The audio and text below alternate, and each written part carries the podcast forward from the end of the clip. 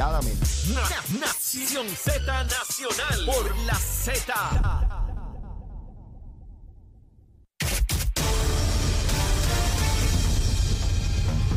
Buenos días, soy Carla Cristina informando para Nación Z Nacionales. Los titulares según el más reciente informe publicado por la Organización Panamericana de la Salud.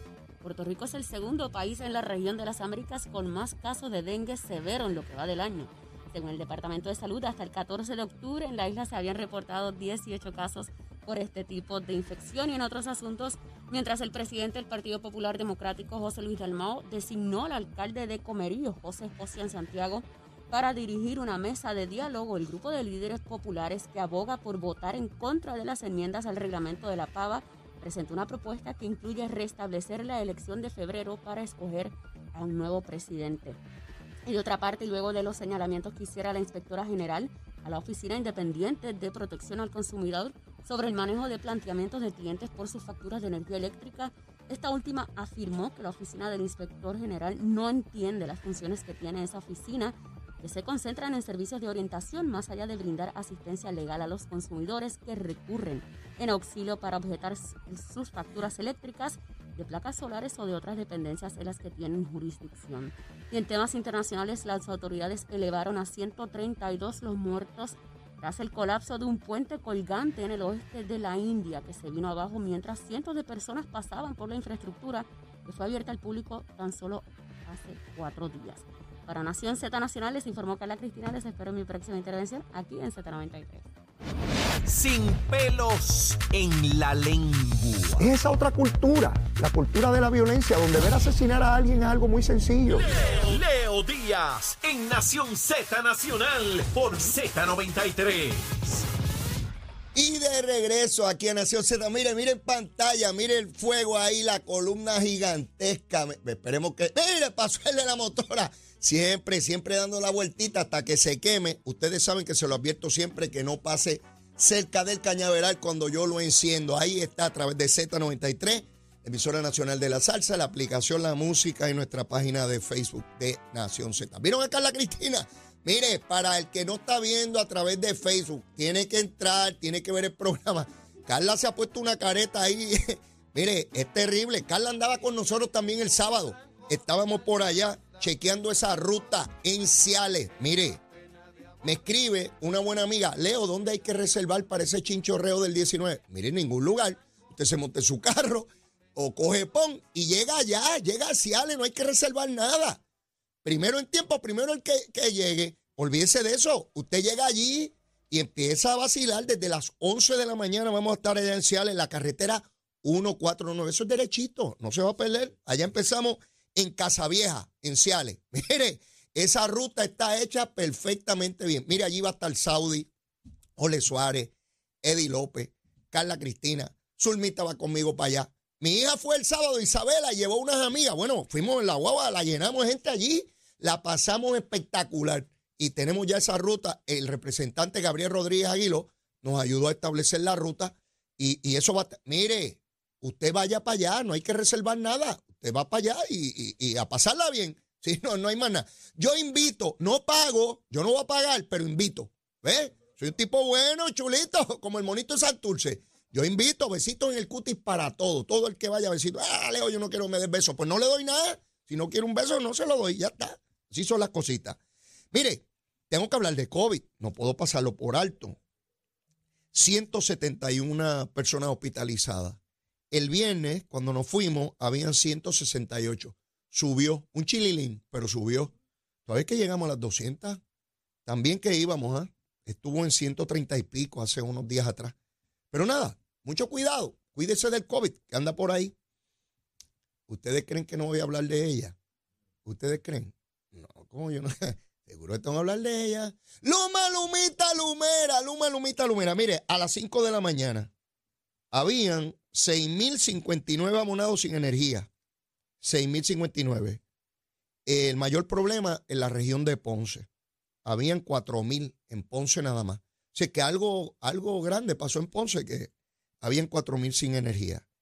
Eh, verifiqué ahora y subió. eh, subió un poco más. Ahora estamos, le voy a decir rapidito, aquí lo tengo, 4.023 es ahora, perdonen, 4.023. Y el problema mayor sigue siendo Ponce, donde la mitad son en Ponce, 2.275.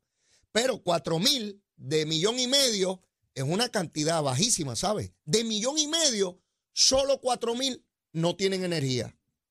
Obviamente, pues algunas cositas están rotas y tiene que ir Luma, Lumita, Lumera a resolver el asunto.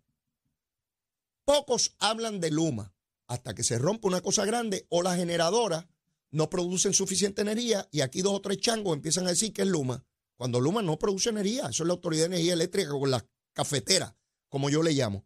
Pero nada, saben que el 30 de ahora de noviembre el contrato transitorio de Luma, pues hay que renovarlo. Y ya están distintos sectores diciendo que hay que volver a otra marcha, que hay que meter presión. Está Luis Raúl y Tatito diciendo que tienen legislación pendiente y que de no aprobarla van a los tribunales a demostrar que el contrato es leonino. No es Leonide, ese es mi nombre. Es leonino. Un contrato leonino es un contrato que no sirve. Ellos dicen que lo van a demostrar los tribunales. Pues yo no sé qué están esperando por legislación, porque ellos saben que eso no se va a aprobar. Acaben y vayan a los tribunales a demostrarle el leonide o el leonino. Sí, vayan para allá y déjense de bobería. Si era leonino hoy, o si era leonino ayer, quiere decir que era leonino desde que comenzó. ¿Y por qué no han ido a los tribunales y amenazan tanto? Pues sí, llevamos con el leonino este año y pico. Yo no entiendo por qué no acaban de ir a los tribunales y amenazan con ir a los tribunales. Todo eso son cuentos de peregrulla. ¿Ves? Cuentos de peregrulla para tratar de cogerlo a ustedes de tontejo y mantener el discurso de Luma y Luma y Luma. Oigan, ¿Cree Tatito que la gente va a llegar? O por lo menos él apuesta a eso. Tiene la esperanza de que la gente llegue al colegio de votación en noviembre del 2024. Lucha si ganó y vamos a bajar el gobierno por Luma. Esa es la esperanza. No es otra. El asunto de Luma es un asunto político, político. No es de otra cosa. Es cómo coger una causa legítima, de cuestionamiento legítimo, sobre el desempeño de una empresa a la cual se le dio la responsabilidad de administrar el sistema eléctrico, sistema eléctrico colapsado, destruido, y tratar de decir que eso se hace a propósito para hacerle daño al pueblo de Puerto Rico. Un asunto político. Un asunto como tantos otros que se torna en nuestra sociedad, como por ejemplo el ambiente. La folloneta de las playas era para causar problemas políticos. Igual que cogen el asunto feminista para adelantar causas políticas, porque esos mismos grupos feministas, ninguno habló cuando se señaló públicamente que había un hostigador en la oficina de la senadora María de Lourdes Santiago, del PIB. Esa discusión estuvo por meses y esas organizaciones feministas no hablaron porque son organizaciones que lo que promueven es la izquierda y la política y la independencia. Y entonces cogen el asunto del feminismo, que es una causa justa, legítima, valiosa, importante, y la forran. Es como Halloween. ¿Eh? Le ponen la careta. Es, es disfrazar lo que celebramos hoy. Digo, los que lo celebren. Halloween. Es lo mismo. Cogen esa cara y le ponen otra para disfrazar, para engañar, para engatusar. Es lo mismo que están haciendo. Ese Halloween de hoy es lo mismo que hacen muchos grupos y lo que hacen los partidos estos emergentes. Victoria Ciudadana es un partido que encubre, enmascara su verdadera razón. Usted que me ve y me escucha, si yo le preguntara a usted qué representa Victoria Ciudadana, ¿qué usted me diría? Hagan ese ejercicio, hagan ese ejercicio. Usted sabe lo que significa el PNP. Usted sabe lo que busca el PNP como partido. Esta edad. Usted está claro en eso. Usted está claro de lo que significa el Partido Popular. Mantener las cosas como están. Sean buenas o malas, no importa si, qué apreciación usted tenga. Usted sabe lo que busca el Partido Popular. El Partido Independentista busca la independencia. Aunque su candidato a la gobernación la vez pasada dijo que votar por él no era la independencia, todo el mundo sabe que el PIB busca la independencia. Esos tres partidos estamos claros de lo que buscan. y lo que quieren, lo que promueven. Pero Victoria Ciudadana, yo le pregunto a usted, ¿qué promueve? ¿Qué busca? Lo único que ellos dicen es que no voten por los otros y que voten por ellos. Su razón de ser es que no deben ser los otros y que deben ser ellos. ¿Pero por qué ellos? Nadie sabe. Nadie sabe. Ellos no dicen. Ellos encubren como en Halloween. Le ponen la careta a ver cuántos caen ahí. Seguro. Sí, a ver cuántos tontejos caen ahí. La inmensa mayoría de ese liderato cree la independencia. ¿Por qué tienen miedo a decirlo? Si no hay nada malo con eso. Creer en la independencia de Puerto Rico no es nada malo. De hecho, la inmensa mayoría de los países del mundo son independientes. Sí, y deciden su destino. Y los puertorriqueños, si quisieran eso, votan por eso y ya. Y se acabó. Para ser Estado necesitamos el consentimiento de los Estados Unidos, porque es entrar a la Unión. Pero para ser independientes no necesitamos el consentimiento de los Estados Unidos. No. Si la mayoría de este pueblo votara por la independencia, se acabó el juego. Y fuera los yanquis, los gringos, esos bandidos. Se acabaron, se acabaron. Sin embargo, Victoria Ciudadana no les dice a ustedes lo que promueven y tratan de decirle que no es contra los otros. Hay que votar en contra de los otros. Así que ahí vemos cómo este discurso de Luma está íntimamente relacionado al aspecto político y se usa como balón político. No es la primera vez que sucede. Ustedes vieron en ocasiones anteriores cómo la venta de la telefónica se le dio un matiz político. Ustedes vieron cómo la construcción del superacueducto se le dio un matiz político. Ustedes vieron cómo el intento de gasificar las plantas, tanto bajo Acevedo Vilá como con Luis Fortuño, se le dio también el matiz político. Así que es natural, oiga, y no ocurre solamente en Puerto Rico, porque puede haber personas que digan, ah, eso solamente ocurre aquí. No, en cualquier parte del mundo ocurre lo mismo.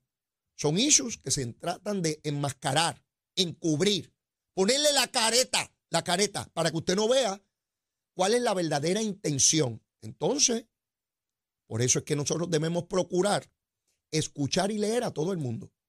Porque Leito puede estar diciendo un disparate y Leito puede estar, mire, echando la brasa, la sardinita a la brasa, tú sabes, la de él, seguro, moviendo su cosita Leito, haciéndose el gusanguero ahí, seguro. Por eso usted debe escuchar a todo el mundo, no solamente a Leito a todo el mundo y buscar lo que le satisface, lo que necesita y lo que procura a quién.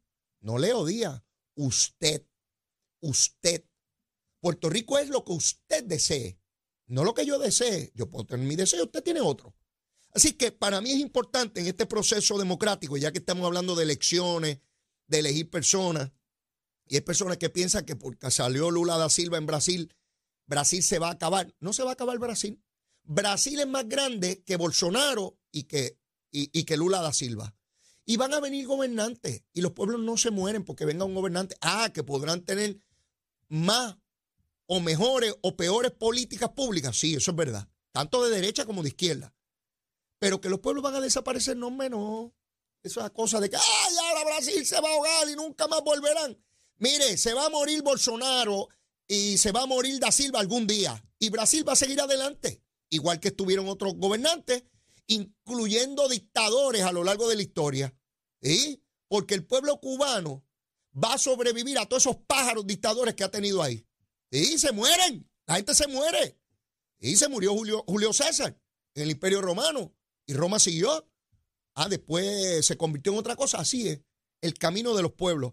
Así que no coja lucha, no coja lucha, que ve una gente por ahí con una gritería, una pelea, que si perdió el tuyo, ganó el mío. ¿no?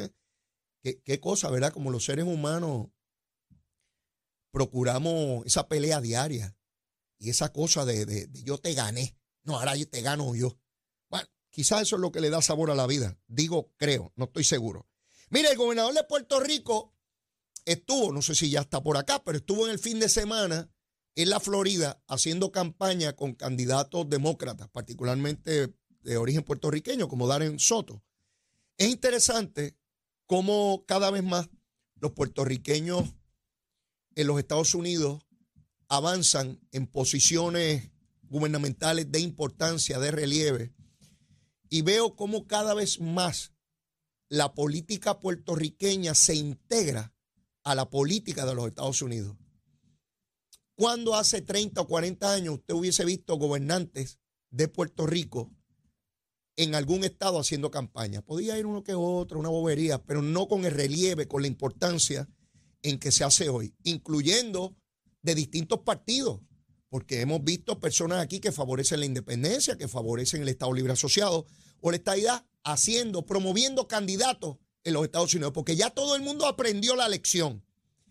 En la medida en que haya puertorriqueños en posiciones de relieve a nivel federal o estatal en los Estados Unidos, ayuda a Puerto Rico, proyecta a los puertorriqueños.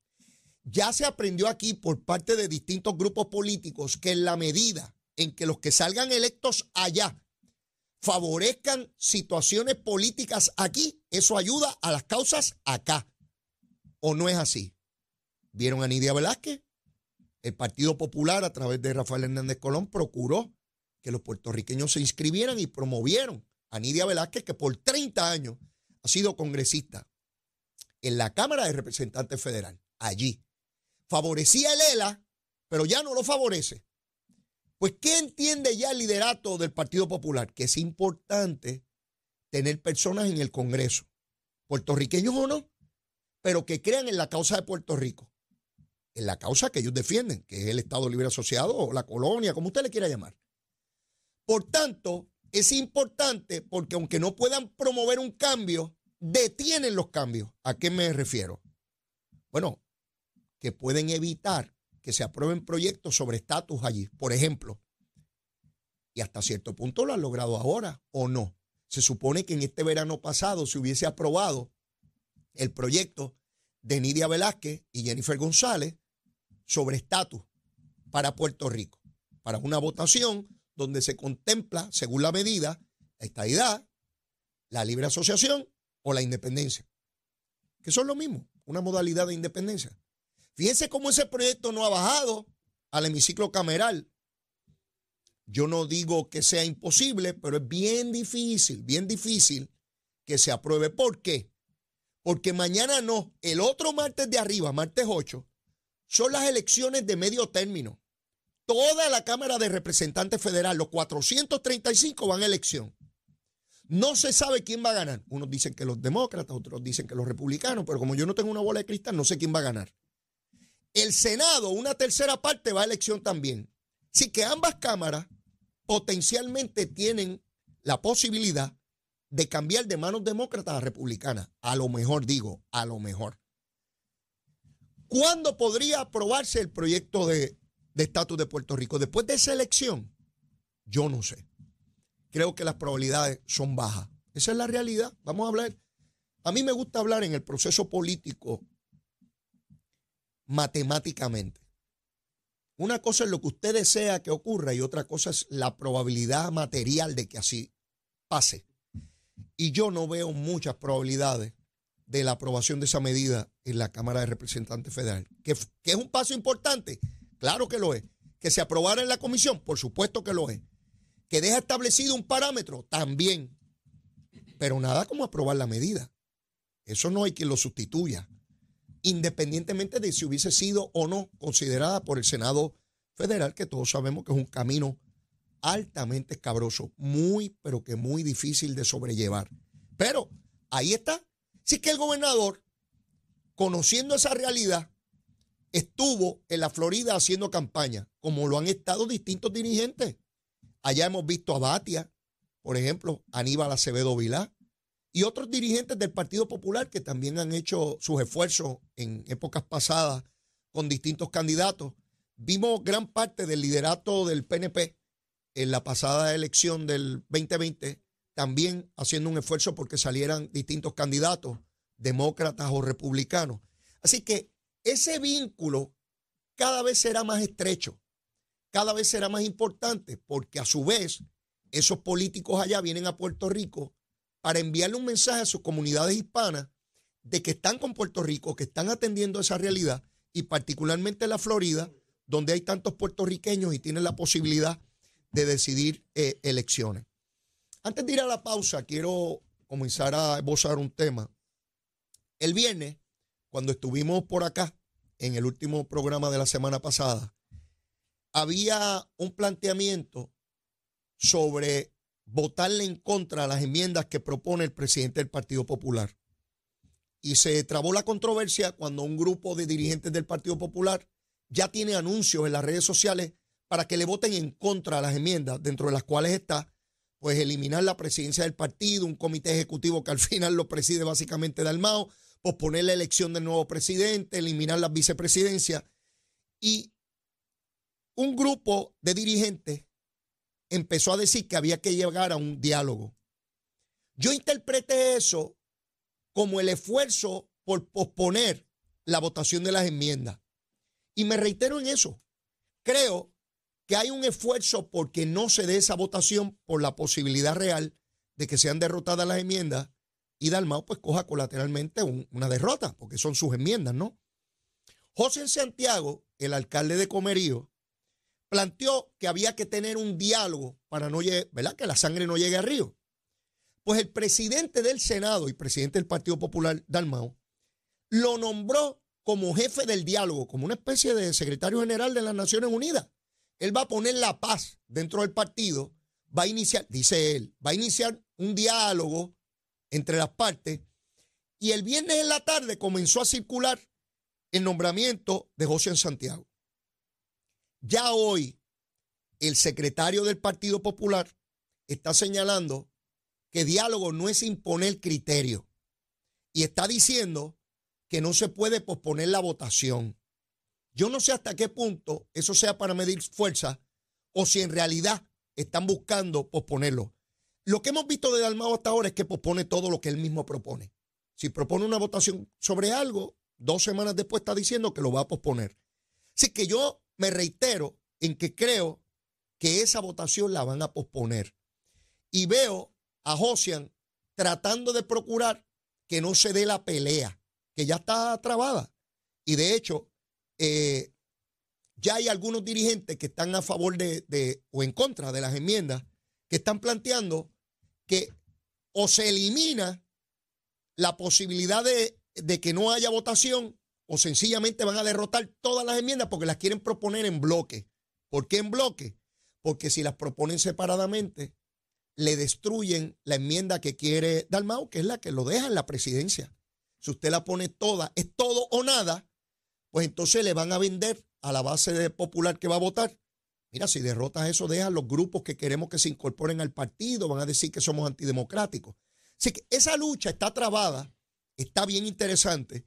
Y me parece que en el transcurso de esta semana van a ocurrir algunos desarrollos sobre este tema.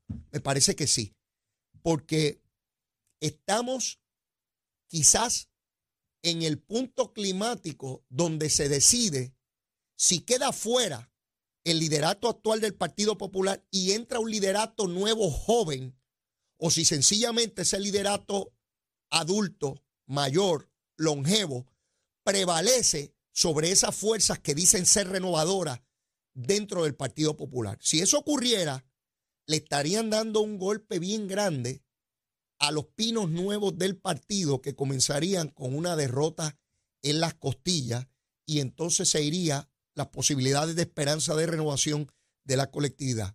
Tiempos difíciles, complejos, estamos a ver qué se resolverá en el Partido Popular porque el mes de noviembre, mire, se celebra el día de Thanksgiving. ¿Se comen el pavo o no se lo comen? ¿Estará asado o guisado? Yo no sé, pero ya aquí está Cristian Sobrino. Él me dirá cómo se come ese pavo. Llévatela, chero. Buenos días, soy Carla Cristina informando para Nación Z Nacional. En el tránsito se ha reducido el tapón en la mayor parte de las carreteras a través de toda la isla, pero queda algo de congestión en algunas de las vías principales de la zona metropolitana, como la carretera 165 entre Cataño y Guaynabo, específicamente a la altura de la intersección con la PR22, en el expreso Martínez Nadal también desde la intersección con la carretera 199 hasta la zona de San Patricio, el expreso Valdoriotti de Castro también en la entrada al túnel Minillas en Santurce, las carreteras 176, 177 y 199 en la zona de Cupey, la autopista Luisa Ferrer en Caguas en dirección a San Juan, esto específicamente en la zona de Bairoa, y la 30 en un tramo de Gurabo en dirección a Caguas, a la altura del puente sobre la 189. Más adelante actualizo esta información para ustedes. Ahora pasamos con el informe del. El Servicio Nacional de Meteorología nos informa que hoy prevalecerán condiciones variablemente nubladas a medida que humedad del sureste se mueve sobre nuestra región y aunque se espera que tengamos condiciones relativamente calmadas en horas tempranas de la mañana, un flujo del sureste traerá lluvia mayormente en horas de la tarde y las temperaturas máximas estarán hoy en los altos 80 grados en las zonas de la costa y en los 70 en las zonas más elevadas de la montaña y la zona interior. El viento estará del este-sureste a velocidad de 10 a 15 millas. Más adelante les hablo sobre cómo estarán las condiciones del mar hoy. Para Nación Z Nacional les informó Carla Cristina. Les espero mi próxima intervención aquí en Z93.